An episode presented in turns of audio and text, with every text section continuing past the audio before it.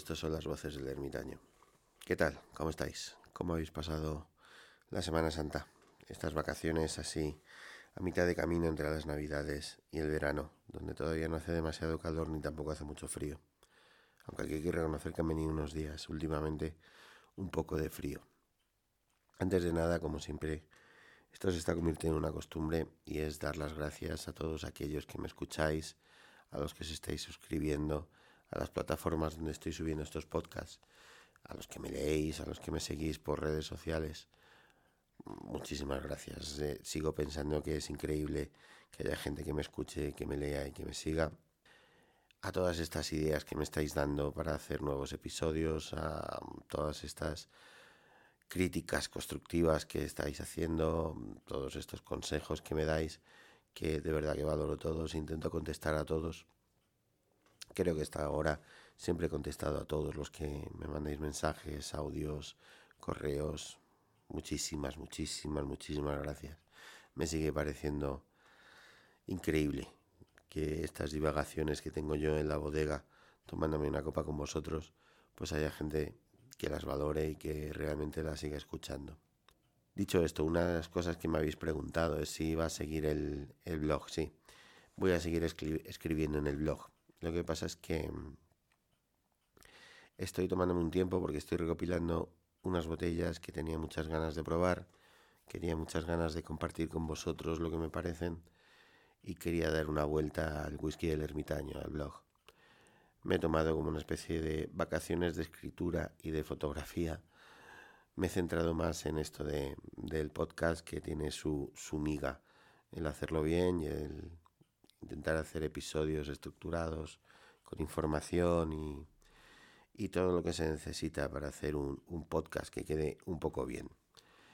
Y dicho esto, hoy de qué vamos a hablar. Hoy vamos a hablar de las historietas, mmm, leyendas, mitos de, de, las destilerías escocesas, que hay muchas destilerías que tienen sus, sus mitos y sus, y sus historias. Hay que reconocer que Escocia en general sabe vender muy bien esto de sus fantasmas, sus historias y sus leyendas. Una vez me dijeron que en Escocia un castillo sin fantasma es como una paella sin arroz. Y aparte es que lo sabe vender muy bien. Hay que reconocer que esto mmm, tienen un marketing histórico con este tipo de leyendas muy bueno, con lo cual deberíamos aprender mucho de ellos. Solo hay que ver que tienen un lago enorme donde hace muchos siglos eh, vieron un monstruo. Pueblos de alrededor siguen vendiendo merchandising sobre Nessie y cuando se pasan muchos años y nadie ve al monstruo y eso empieza a decaer un poco, pues de repente un joven de acampada, alguien que pasa por el coche por unas carreteras de Inverness o alguien que está pescando de repente lo ve y todo aquello vuelve a resurgir y vuelven a vivir todos estos pueblos de Nessie, lo cual me parece perfecto. Y las destilerías también tienen muchísimas historias y también tienen muchas leyendas a su alrededor. Hoy solo voy a hablar unas cuantas, pero podéis investigar sobre todas estas historias que tienen cada una de las destilerías. Hay que tener en cuenta que son destilerías que la mayoría de ellas tienen dos, tres siglos. Y eh, dan, ese tiempo, esos tiempos dan mucho juego para que haya todo este tipo de, de mitos en las destilerías. Y la que más siempre, la que siempre me ha llamado más la atención y que además es una historia muy interactiva, es la de Glenfiddich y sus botellas triangulares. Aquí podéis descubrir, yo os voy a contar una versión de por qué las, las botellas de Glenfiddich son triangulares, pero hay muchas versiones por qué lo son. A mí la que más me gustó es que Glenfiddich fue fundada por la familia Grant, que a día de hoy todavía sigue siendo propietaria de Glenfiddich. Y el señor Grant le encantaba tomarse su copita de, de Glenfiddich cuando se iba a acostar. Y parece ser que a la señora Grant pues no le hacía tanta gracia.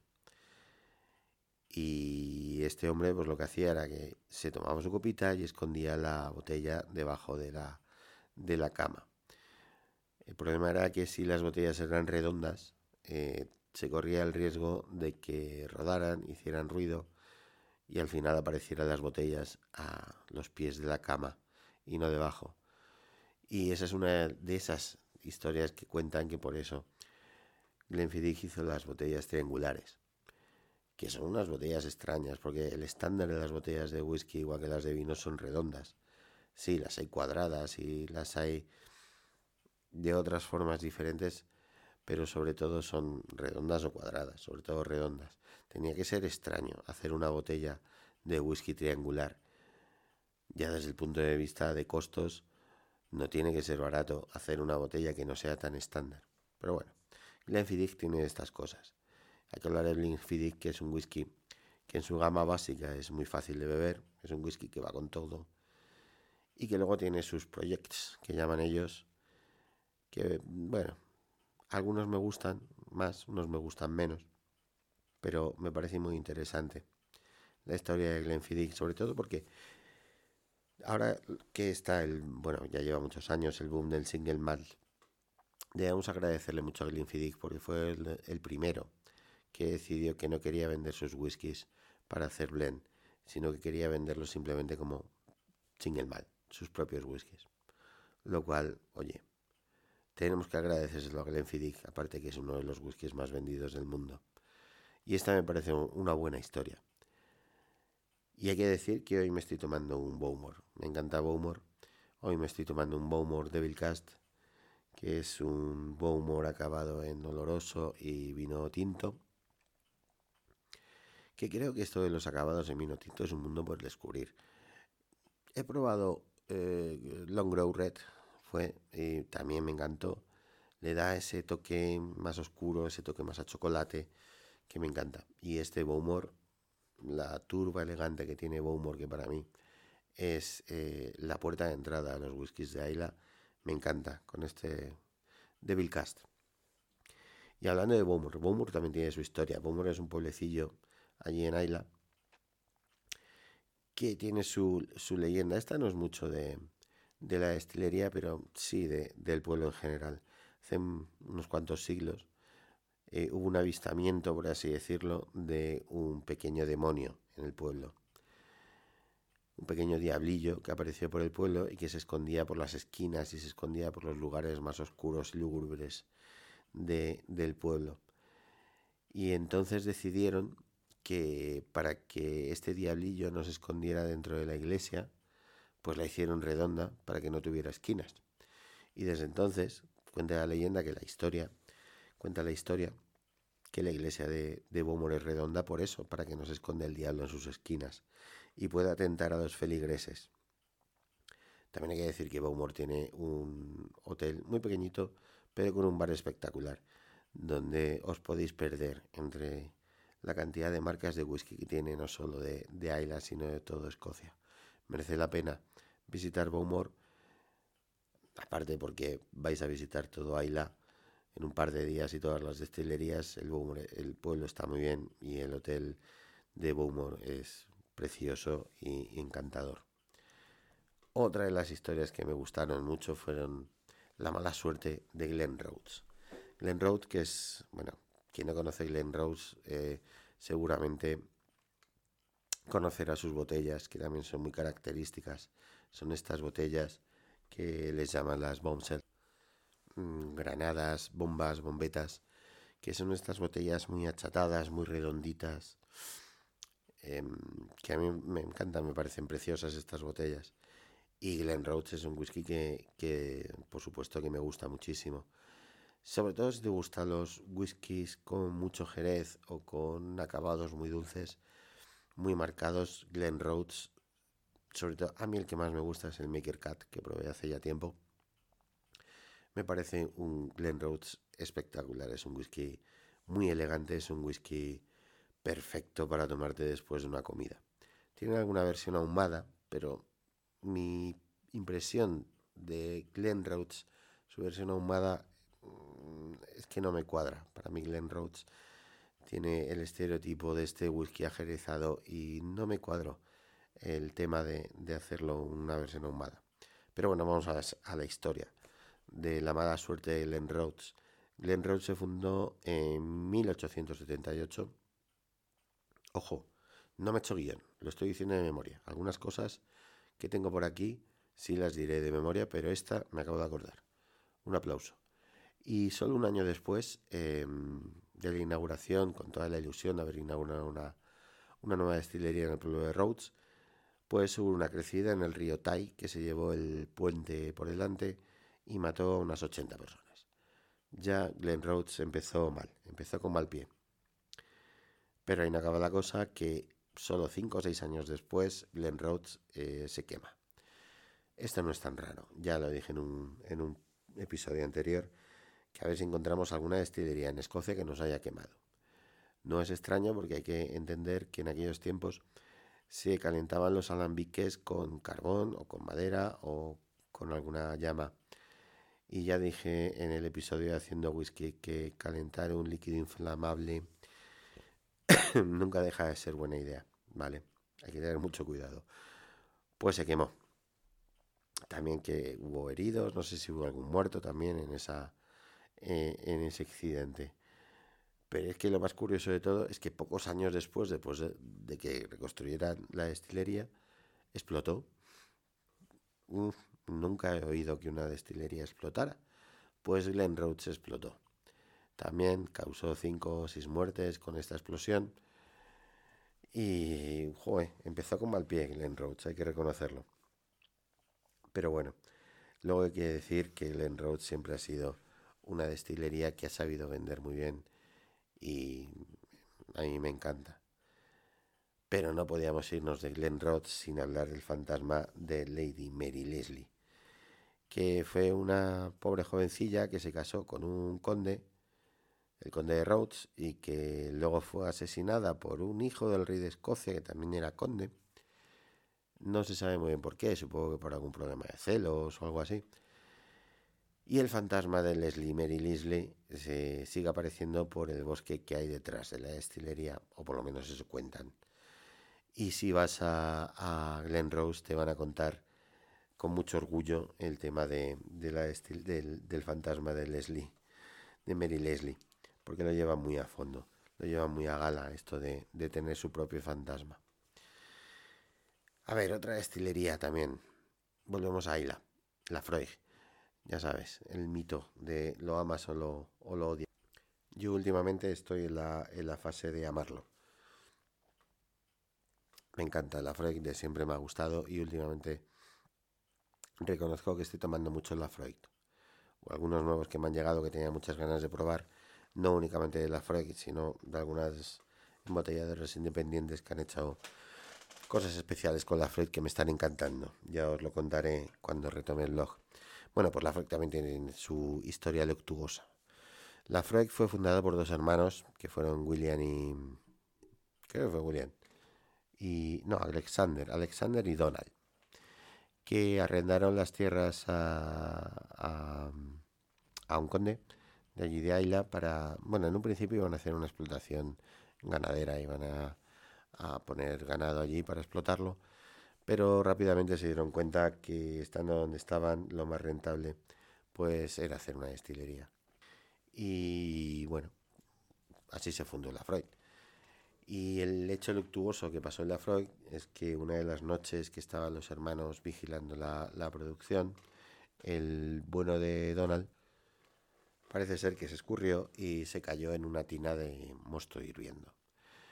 Una muerte bastante dolorosa, supongo no lo he probado, evidentemente, pero caerse en una tienda de en una tina, en un barril enorme, de un líquido con mucho azúcar hirviendo, uff, pues la muerte tuvo que ser para no verla.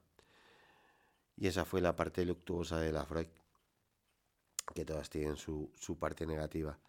Y la parte positiva de la Freud, que es algo que, me, que fue de las primeras destilerías donde estuvo al frente una, una mujer, que fue la buena de la secretaria Bessie Williams.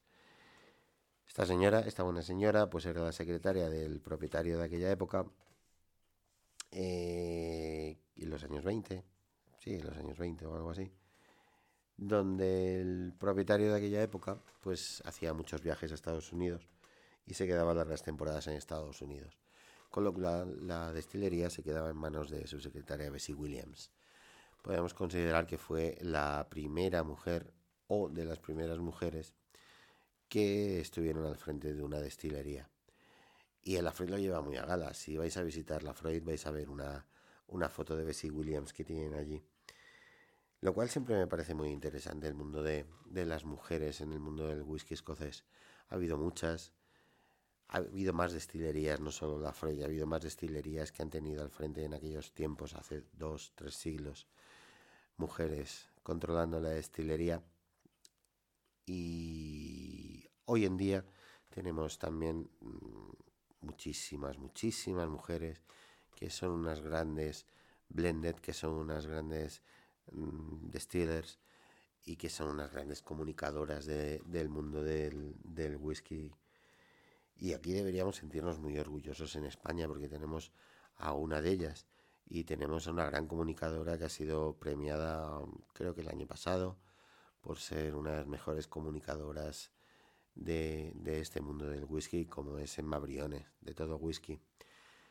Que si no la seguís, os recomiendo que sigáis sus directos de Instagram, sus YouTubes, sus blogs, su blog de todo whisky, porque si de verdad queréis estar interesados en las últimas novedades del mundo del whisky, tenéis que, que ver y escuchar y seguir a Emma Briones, que de esto yo creo que es la persona en España que más que más sabe, lo cual nos deberíamos sentir muy orgullosos. Y ahora vamos a, a Edradur.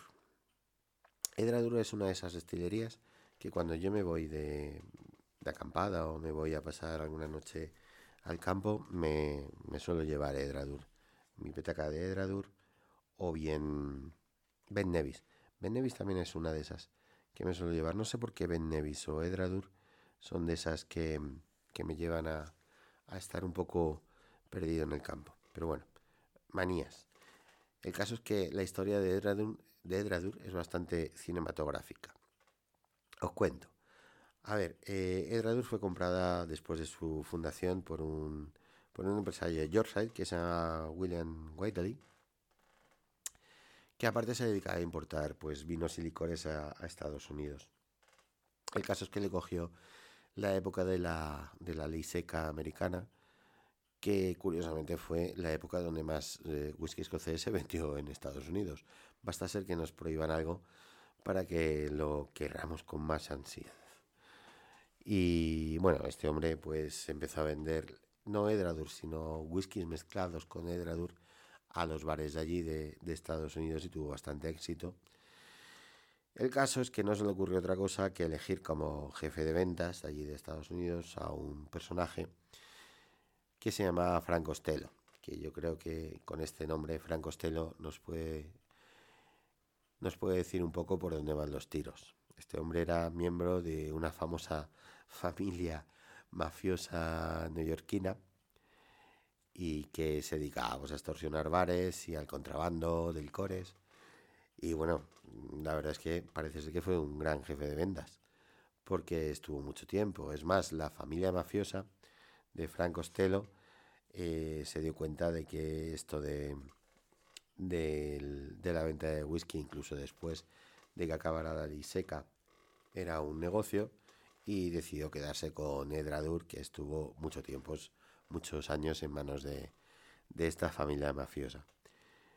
Eh, bueno, pues es una historia más. El tema de que sea un tema tan peliculero es que mm, eh, el padrino, uno, de los personajes de padrino de, Mario Puzo está inspirado en este Frank Costello.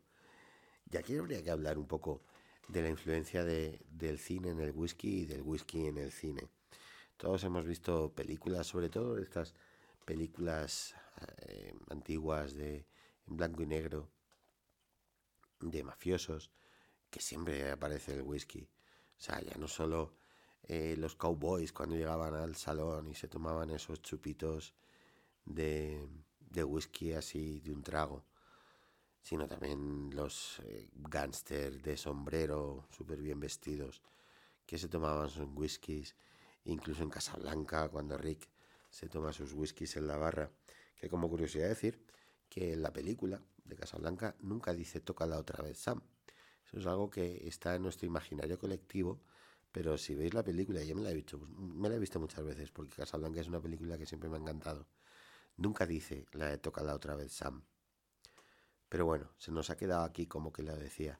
Pero esa imagen de, del bar lleno de humo, con la gente, esta gente elegante, con esos trajes y esos sombreros, tomándose sus vasos de whisky, yo creo que es algo que tenemos muy, muy influenciado en esto de, del mundo de, del cine y el whisky.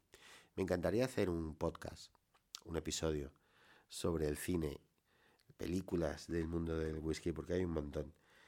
Me gustaría contar con gente que entiende mucho de esto del cine, con, sobre todo con una persona que conozco que esto sabe un montón, que es, que es Jaime de la, de la guarida de Kovac, que si os gusta el cine y os gusta sobre todo estar enterados de las últimas novedades y críticas de cine muy interesantes, tenéis que seguirle, la guarida de Kovac, ¿vale?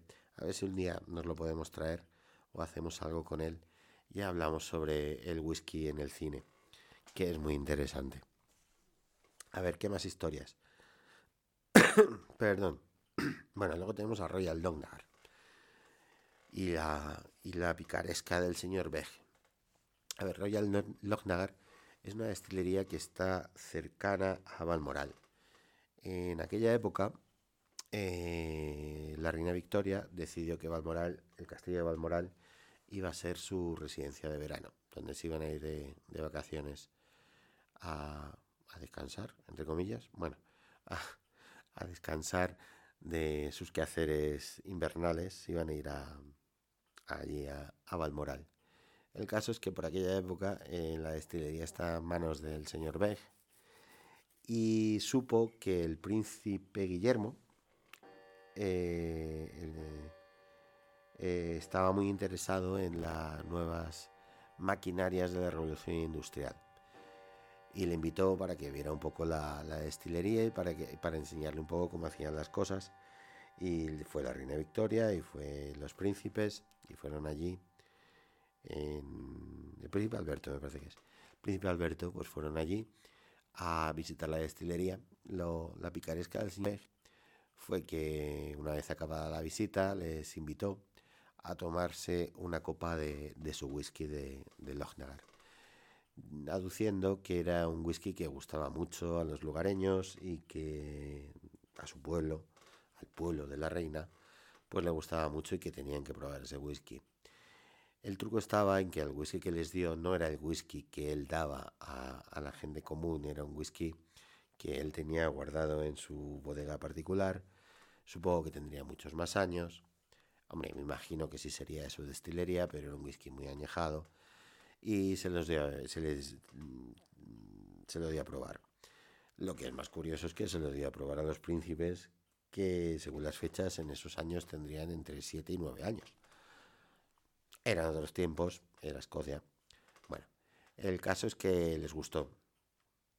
Y días después eh, mandaron un mensaje al señor Beg desde Balmoral, eh, dándoles el título de que podía a partir de ese momento eh, vender su whisky como con la etiqueta de Royal. Que es otra etiqueta que no es, fue la primera, porque la primera fue Royal Black Pero bueno, aquí en, el Reino Unido sobre todo tiene muy a gala o tienen les da mucha importancia al tema de, de, que sea la familia real lo que promocione uno de esos whiskies y en esto del Royal, tenemos Royal Black y Royal Donegar Luego está el Royal Salud de Chivas, pero eso es otra, esa es otra historia. Y lo llevan también muy bien.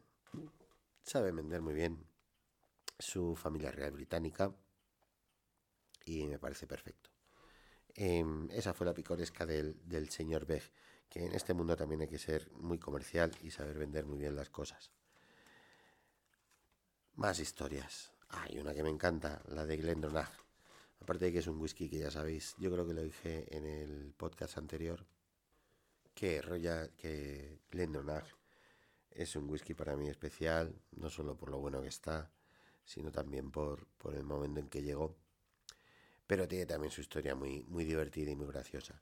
El caso es que el señor Alardici, que era el, el fundador y el destilador y todo de Glendonach cuando empezaron, Eh, se fue a Edimburgo con su barril de, whisky y una jarra para dar a probar, a pasar por los bares para dar a probar su whisky para que los comerciantes pues lo compraran. El caso es que no tuvo mucha suerte, no vendió nada, ya sea, no creo que fuese porque no les gustara a la gente o no le gustara a, a los camareros y a los dueños de los bares, sino porque llegó una época un poco más tarde y ya tenía las bodegas llenas o lo que fuese. El caso es que no vendió nada y el señor Alardici pues se entristeció bastante y fue con su carro, su caballo, su barril de whisky y su jarra, deambulando por las sórdidas calles oscuras de Edimburgo, donde reinan las mujeres de la noche, las mujeres de vida disoluta.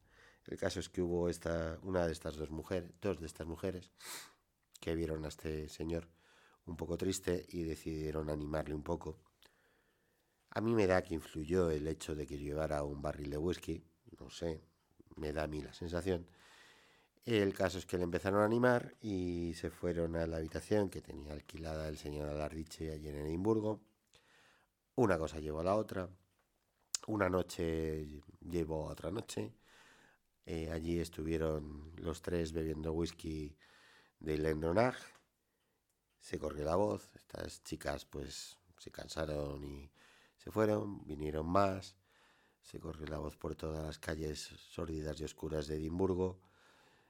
Eh, la habitación de este hombre debía ser el camarote de los hermanos Marx, porque allí pasó todo el mundo, pasaron mujeres, pasaron de todo, lo que te puedes imaginar que puede pasar en ese tipo de ambientes. Y el caso es que empezó a llamar la atención que había muchas mujeres ebrias por la calle a horas intempestivas, es decir, por las mañanas o a mediodía y se dieron cuenta dos policías que estaban haciendo su ronda y las preguntaron que por qué, que por qué iban así. Y estas mujeres pues al final les dijeron que mira que había una persona en un hotel y que estaba ofreciendo su whisky a, a estas mujeres. Allí que se personaron estos dos policías y parece ser que el señor Alardici, mm, después de estar días eh, rodeado de estas buenas mujeres que le intentaban animar y bebiendo whisky, pues estaría contentillo y les ofreció a estos dos policías, bueno, pues ya que estaban ahí, pues que probaran su whisky también. Y el caso es que a los dos les encantó el whisky, uno de ellos tenía un familiar que era propietario de una taberna y así fue como Glendronach empezó a vender su whisky en Edimburgo. Hay que decir que antiguamente no se vendía el whisky como hoy en día pensamos que se ve, que como hoy en día lo compramos embotellado y con su marca y sin el mal y con un montón de información en la, en la etiqueta. No, antiguamente lo que hacían los destiladores, los propietarios de las destilerías, es que iban pasando por los bares a vender sus barriles de, de whisky. Estos propietarios, estos camareros, no, estos propietarios de los bares, eh, taberneros. Eh, los compraban, los guardaban en sus almacenes y ellos mismos hacían sus propias mezclas con otros whiskies que habían comprado. En un principio fue así. Es más, eh, cada bar o cada taberna o cada pub se especializaba en una especie de, en un tipo de, de mezcla, de blend, se llama blend, de estos whiskies y se hacía famoso por eso. Algunos gustaban más, algunos gustaban menos. Luego ya llegó el whisky de grano y todo ya se hizo mucho más sencillo y más asequible para todo el mundo. Pero en un principio era así. A ver, hay embotelladoras muy, muy antiguas como Gordon MacPhail que empezaron así, eh, comprando barriles de whisky y haciendo sus propias mezclas. Una forma muy romántica que teníamos antiguamente, o que tenían antiguamente, de, de vender el whisky estas destilerías. Luego fue mucho más adelante con Glenfiddich o Glenmorangie que se empezaron a vender directamente los single mats al público en general. A ver, más leyendas. Venga, Kubukan. Kubukan que es de, de Tomatín. Que ¿Por qué se llama Kubukan? Kubukan en, en gaélico que significa bestia negra o bestia salvaje o algo así. El caso es que la historia de Kubukan es que hace unos siglos, en el pueblo de Tomatín, eh, había una bestia como una especie de perro grande, negro, con dientes muy afilados y ojos rojos, que perseguía a los feligreses que salían de los pubs un poco eh, atolondrados y los perseguía hasta llegaban a su casa. Incluso habría alguno que no llegaría, porque se lo comía la bestia, entre comillas, o porque a lo mejor iban tan atolondrados que no les apetecía llegar a su casa hasta tiempo después, no vaya a ser que aquí la parienta del señor Duncan MacGregor, por ejemplo, pues no le gustara como llegara y fuese peor la parienta que el monstruo. Bueno, pues hay muchas historias de Kubukan y muchas historias también de, lobos negros con dientes afilados. Como curiosidad, eh, hay una película de los años 80 que es un hombre lobo, un hombre lobo en Londres, que hay una imagen, siempre me acordaré de la taberna, de la oveja degollada. Me encanta esa taberna. Es más, si vais a Escocia y visitáis alguno de estos pueblos, vais a encontraros tabernas o vais a encontrar un, vais a, vais a encontraros pubs en estos pueblos por ahí que están perdidos que no se llaman igual, pero es que tienen la misma pinta y cuando entras allí y es como que se hace el silencio y la gente que está allí tomándose sus copas, estos escoceses, eh, mm, de repente se quedan mirando. Es algo muy curioso, muy significativo de estos sitios. Si vais de verdad visitar estos pueblos pequeños, aparecer en una taberna de estas y verás la reacción. El caso es que hay muchas bestias de estas también en, en Escocia y esta película, una esa parte, la parte donde van por el páramo, está basada en, en Kubukan y en estas historias, luego lo convierten en un hombre lobo y cosas de esas. Pero la idea original, la idea donde está basada es en estos perros grandes, lobos grandes, negros de ojos rojos afilados. Y aquí Tomatín pues lo subo utilizar muy bien, porque Tomatín no es un whisky excesivamente fuerte, no es un whisky excesivamente duro. Y sacaron esta edición de Kubukan, que es una edición con turba, no con no muchos ppm, pero sí, para ser Tomatín tiene bastante ppm y decidieron pues llamarla así. Y hay que reconocer que la botella es bonita. Solo tengo un Kubukan que creo que está por ahí, que además venía con un vaso de regalo, muy bonito. No me apasionó. Hay que reconocerlo que no me llamó mucho la atención. Más que turba me pareció un whisky de... Tenía más los atisbos de un whisky de grano más que de turba. Bueno, pero hay que reconocer que para ser Tomatín, que es una destilería que hace cosas muy buenas, pero hace cosas muy suaves. Como, como, como anécdota, eh, Tomatín hubo un momento en que fue la destilería más grande y con mayor producción de Escocia. No sé cuántos eh, alambiques tenía, 14, 15 alambiques, una barbaridad. Y era la que más producía. Hoy en día no, hoy en día ya es una más normal, ya no funcionan todos los alambiques y Tomatín hace whiskies, ¿no? Desde hace mucho. Está volviendo a hacer single malts. Y esa es la, la historia del Cubucán. Y en España también tenemos una historia que está muy chula, que es la historia de Dick. Que es la historia de un, de un emprendedor que cuando yo conocí su historia y leí un poco más de él, habría que hacer hasta una peli de él. Es el señor Nicomedes García. Que el señor Nicomedes que fue el que, bueno, que, fundó Dick, eh, por aquella época, pues decidió que iba a hacer whisky en España. Aquí no hacía nadie whisky. Y ni corto ni perezoso se cogió a dos amigos suyos catalanes que tenía y se los llevó a, a Escocia a que aprendieran, o aprender los tres, cómo se destilaba y cómo se manejaba el negocio de una destilería en Escocia. Eh, sus, dos, eh, sus dos socios catalanes se volvieron, a, se volvieron a España, el señor Nicomedes se quedó allí, siguió trabajando en algunas destilerías hasta que volvió a España, buscó su sitio, un antiguo molino, cerca de Segovia, al lado de un río, y allí empezó Dick. Una historia muy bonita. Si os gusta también el whisky japonés, vais a ver que hay una historia muy, muy, muy parecida del whisky japonés con Dick. También no recuerdo muy bien el nombre, me parece que sería un Tori. Mandaron, en este caso no fue el, por ejemplo, el fundador de la destilería, sino que mandaron un empleado a Escocia para que aprendiera todas las, todas las técnicas y todo lo que se hacía en las destilerías escocesas para luego hacer whisky en Japón, el primer whisky japonés. Este hombre, este japonés se llegó a casar con una escocesa, luego volvió, creo que se volvió a Escocia otra vez. Bueno, una historia muy parecida a la de nuestro Nicomedes. Y por cierto, creo que ya lo he dicho una vez, alguna vez si os apetece visitar una destilería y oye, no os apetece ir hasta Escocia o, o, no lo veis necesario, oye, iros a, iros a Segovia, iros a Dick, visitar Dick, y os van a tratar de una manera genial. Em, no lo sé hoy en día después de la pandemia, no lo sé porque yo fui después, pero tenía unas visitas guiadas de Elena, que es una crack. O sea, Elena os va a explicar las cosas en, la destilería de una manera súper didáctica. Además tienen una visita muy interactiva con muchos vídeos. Eh, vais a conocer de todo, vais a visitar todo. Y realmente Dick es una destilería escocesa. Es como cualquier destilería tradicional que os vais a encontrar en Escocia, pero en Segovia.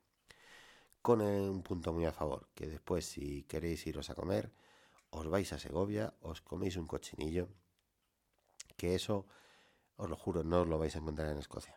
Os vais a encontrar el haggis, que está muy bueno. Aquí, no sé por qué en otros países le tienen tanto miedo al haggis. Aquí en España no deberíamos tenerlo. Comemos cosas peores que el haggis. Pero oye, donde esté un buen cochinillo asado, allí en Segovia, en Casa Duque o en, en algún sitio de estos, perfecto. Así que visitar Dick. Visitar la destilería de Dick que tiene muchos más puntos a favor que cualquier destilería escocesa. Y no se me ocurren más historias, seguramente habrá más historias de, los whiskies escoceses. Hay historias de whiskies irlandeses también, pero bueno, eso lo dejaremos para otro capítulo. Voy a hacer un capítulo en especial de, los whiskies irlandeses. Por aquí deciros que ha habido unos días de lluvias y unos días de fríos, incluso ha vuelto a nevar. Si alguno me sigue en, en Instagram, habéis visto la historia que publiqué hace, hace unos días, que tonto de mí, me fui a dar un paseo de estos largos por, por el campo y me pilló una tormenta impresionante de granizo, agua, nieve, truenos, relámpagos, en medio de ningún sitio, allí perdido. Afortunadamente cerca tenía un, refugio de, de, un refugio de montaña donde me pude meter un refugio de, un refugio de pastores donde me pude meter un rato mientras pasaba todo, pasaban los truenos, pasaban los relámpagos. Llegué a casa calado como una sopa. Creo que todavía se me nota un poco la voz. Pero también el bosque mojado y el bosque oyendo caer la, la lluvia y los olores que te da también son muy especiales. Y todo esto me surgió en Semana Santa. Espero que hayáis pasado una buena Semana Santa. Para mí Semana Santa siempre ha sido históricamente de las vacaciones, cuando estaba en el colegio, de las vacaciones, donde mejor me lo he pasado. No sé por qué. Siempre en, Semana Santa pasaban cosas especiales. Ha sido la, un día que fue el día que más frío he pasado en mi vida. Que fuimos a, a visitar, bueno, fuimos de, a pasar la Semana Santa en pueblo de Valladolid, porque allí tenía casa un amigo nuestro, y fuimos a ver las procesiones y todo eso. No soy mucho de procesiones, pero bueno, ya que estábamos ahí, al hombre le hacía ilusión, pues fuimos a ver una. El caso es que estábamos esperando delante de la iglesia un, a que saliera un paso, y allí empezó a nevar, empezó a hacer frío impresionante. Sacaban el Cristo, empezaba a nevar, lo metían para adentro paraba, lo volvían a secar. Bueno, un lío. Yo no sentía ya los pies, yo estaba solo pensando que tenía muchas ganas de, irme a mi casa. Pero bueno, cosas de, de leyendas de, de la Semana Santa. Yo que hemos estado hablando un poco de mitos, de fantasmas y de leyendas, también me gustaría que me dijerais en vuestros comentarios, en vuestros audios, si habéis tenido alguna experiencia de así, sobrenatural, paranormal, extraña, de, fantasmas y cosas de esas. Yo reconozco que soy poco creyente de estas cosas. Pero sí me pasó una cosa aquí en esta casa. La cuento para animaros a vosotros a que me contéis las vuestras. que sé que estos temas gustan y que estos temas siempre parecen interesantes. A ver, voy a poner así voz como de, de Iker Jiménez. no es broma. Me pasó aquí en esta casa cuando llevamos poco tiempo aquí. Una noche estaba yo solo y estaba cocinando, estaba haciendo la cena. Mi mujer venía más tarde porque estaba todavía haciendo cosas en, en su trabajo y venía más tarde. Y el caso es que estábamos perro y yo. Perro por aquella época era un mastín adolescente en su plenitud, 60-70 kilos de peso de, potencia, que no tenía miedo a nada. Y bueno, estaba deambulando por ahí por la casa, era de noche, hacía frío, buscó su sitio y se tumbó al lado de, la chimenea de, arriba, del salón de arriba. Y yo estaba cocinando. Y escuché un ruido, un crujido. Cosa que nos extraño en estas casas antiguas, en estas casas viejas, con estructuras de madera o con vigas de madera o tejados más artesanales, pues siempre hay crujidos y siempre hay ruidos. Ya nos habíamos acostumbrado. Algún día os contaré cómo fue nuestra primera noche aquí. Eh, el caso es que no le hice mucha importancia, yo que en la cocina, pensando en lo mío, cocinando, pero hubo un momento en que escuché mi nombre. Me quedé un poco en shock y lo que para mí fue muchísimo tiempo, ¿vale? Seguramente lo pensaría en décimas de segundo, que fue, vamos a ver, estoy yo aquí solo, eh, no tengo vecinos, porque aquí los vecinos están a kilómetros o en el pueblo, nadie del pueblo va a subir a esta casa, ni siquiera va a entrar dentro sin avisar. Normalmente cuando subían en aquella época, pues avisaban desde, desde fuera y ya te asomabas tú. Y bueno, y sobre todo sabiendo que ya teníamos a, perro, nadie iba a entrar así por su cuenta. Y mi mujer no estaba, y digo, estoy solo y escucho mi nombre. Empecé a mirar por la casa a ver si, si es que había alguien. Y el caso es que me empecé a preocupar y me empecé a asustar cuando descubrí que perro estaba eh, sentado mirando fijamente a las escaleras que subían al desván. Tenemos un desván en la parte de arriba. Que este desván en aquella época todavía no, no nos habíamos puesto con él. O sea, todavía tenía armarios antiguos con ropa de familia, de la familia que había vivido aquí antiguamente, ropa muy antigua, había baúles que todavía no habíamos abierto, estaba, bueno, había un montón de ratas, descubrimos que había murciélagos, eh, bueno, de todo, pero no habíamos subido ahí arriba, lo teníamos cerrado, lo habíamos dejado para mucho después. Y descubrí a perro sentado mirando las escaleras fijamente. Y bueno, decidimos entre él y yo, así, como disimuladamente, que nos apetecía salir fuera, así haciéndonos un poco los duros. Eh, no sé qué mes sería, pero hacía un frío impresionante y nos fuimos los dos fuera de la casa y allí nos quedamos hasta que vino mi mujer y entramos para, para el interior. Nunca le conté a mi mujer hasta años después, hasta tiempo después, lo que había pasado porque no quería que, que pasara miedo esa noche y que los dos estuviéramos con los ojos como platos durante toda la noche, como ya nos pasó una noche que ya os contaré la primera noche que pasamos aquí. Por eso os animo a que me contéis vuestras, vuestras historias, sé que hemos estado de historietas de, del whisky. Y también os animo a que busquéis más historias y que me las contéis de historias de, destilerías en Escocia. Pues poco más que deciros, que ya se va haciendo tarde, ya va siendo hora de irnos a, a acostar. Hoy está todo muy en silencio porque ha hecho mucho frío, las cachorras han estado todo el día mojadas, han estado empapadas, supongo que ahora estarán metidas escondidas en algún sitio, cogiendo un poco de calor. Eh, perro hoy se ha asomado hacia la ventana, ha visto que estaba lloviendo mucho y ha decidido bueno que ha salido un momento a hacer sus necesidades sin mojarse mucho y siga aquí tumbado. Los gatos han desaparecido, no sé dónde están los gatos desde hace dos o tres días. No es algo que nos preocupe, suele pasar que los gatos se van por ahí un poco de, de juerga y de cachondeo. Y por lo demás, nada más por aquí.